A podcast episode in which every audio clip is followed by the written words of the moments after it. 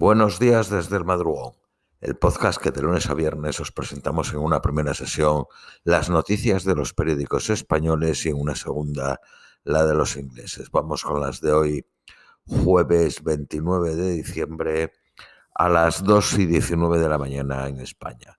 Periódico El País.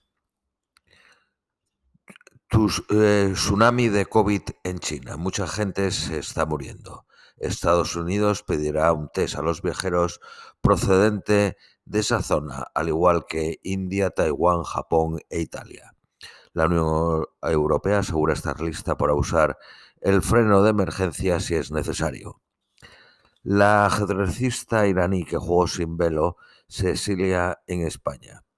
La iraní Sarasat de 25 años, una de las ajedrecistas más prometedoras del mundo, fijará su residencia en España tras jugar sin velo el Mundial de Partidas Rápidas en Kazajistán ante el temor de sufrir represalias.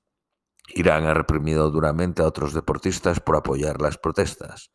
El Papa pide una oración especial por Benedicto XVI, que está muy enfermo.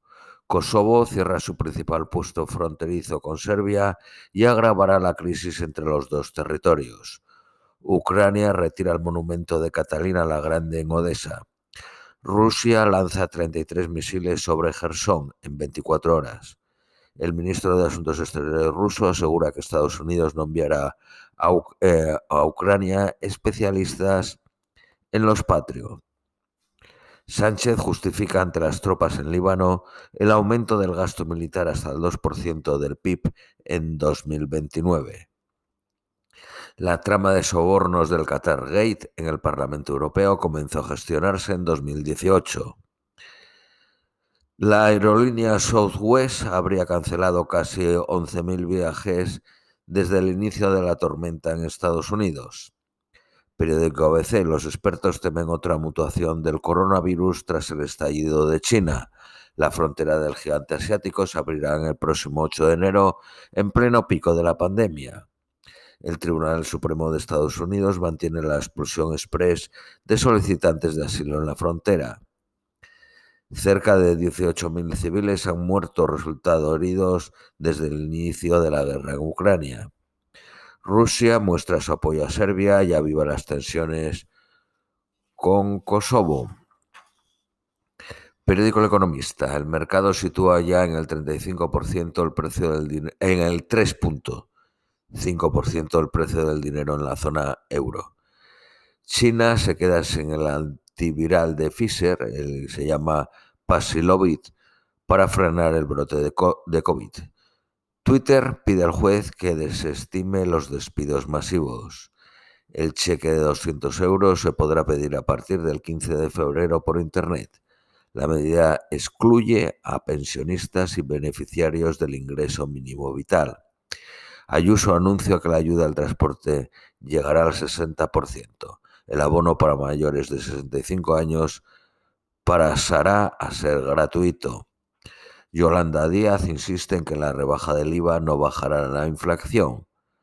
La inflación en Rusia se sitúa en el 12% interanual. Periódico Cinco Días. La petrolera Eson se revela y demanda a la Unión Europea para bloquear el nuevo tributo a las petroleras. El precio de la, luz cae hoy un 61% y seguirá bajo por la elevada producción eólica. El 86% de las ICAPs españolas han sido liquidadas en 2022 por los cambios fiscales. La rebaja del IVA a los alimentos básicos costará 660 millones en los primeros seis meses, pero 400 millones vendrán de los hogares con mayores ingresos. Por cada 100 euros de compras se ahorrarán 3.85 euros de media. El precio de la vivienda de segunda mano cierra 2022 con una subida del 5%. Periódico La Razón. Estados Unidos exigirá pruebas negativas de COVID a los viajeros llegados de China. La medida se empezará a aplicar el 5 de enero. El Kremlin exige a Kiev reconocer la anexión ilegal de cuatro de sus regiones. Kosovo cierra su principal puesto fronterizo en Serbia. La Unión Europea y Estados Unidos apelan al diálogo y piden a las dos partes no caer en provocaciones. Italia impone test de COVID a los pasajeros chinos. Mauritania también pagó a la trama del Qatar Gate. Periódico ABC y Noticias Nacionales Españolas, el exgerente del Partido Socialista Valenciano confiesa que había caja B. Declara ante el juez que la dirección sabía que la campaña de 2007 la iban a pagar las empresas. UGT cierra el paso a unas oposiciones a la medida de comisiones obreras y Podemos en Radio Televisión Española. Periódico El País, el Tribunal Constitucional convoca un pleno para dar el placet a los magistrados elegidos por el Gobierno y el Poder Judicial. El Tribunal Constitucional defiende que puede limitar la capacidad del legislador. Subraya que nadie es inmune al control del tribunal.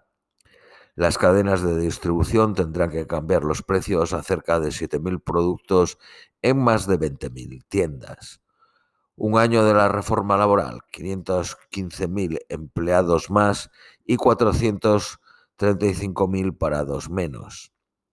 El límite a las actualizaciones del precio del alquiler ha ahorrado hasta 1.200 euros anuales a los inquilinos.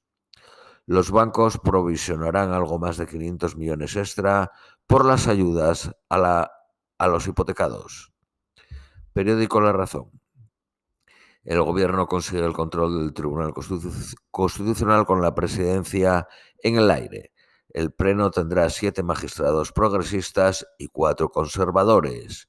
Moncloa eleva la presión sobre el Partido Popular para imponer ahora la renovación del Consejo General del Poder Judicial. Feijó pide que la rebaja del combustible alcance a las clases medias y que se amplíe la bajada del IVA a pescado, carnes o conservas. Las Fuerzas Armadas Españolas participan en una quincena de misiones en el exterior en las que hay desplegados 3.000 militares. Las más numerosas son Líbano y Letonia, pero también hay en Mali, Irak, en el Cuerno de África, Rumanía, Somalia, República Centroamericana, Mozambique, Turquía, Colombia y Bosnia. Esto es todo por hoy, os deseamos un feliz jueves y os esperamos mañana viernes.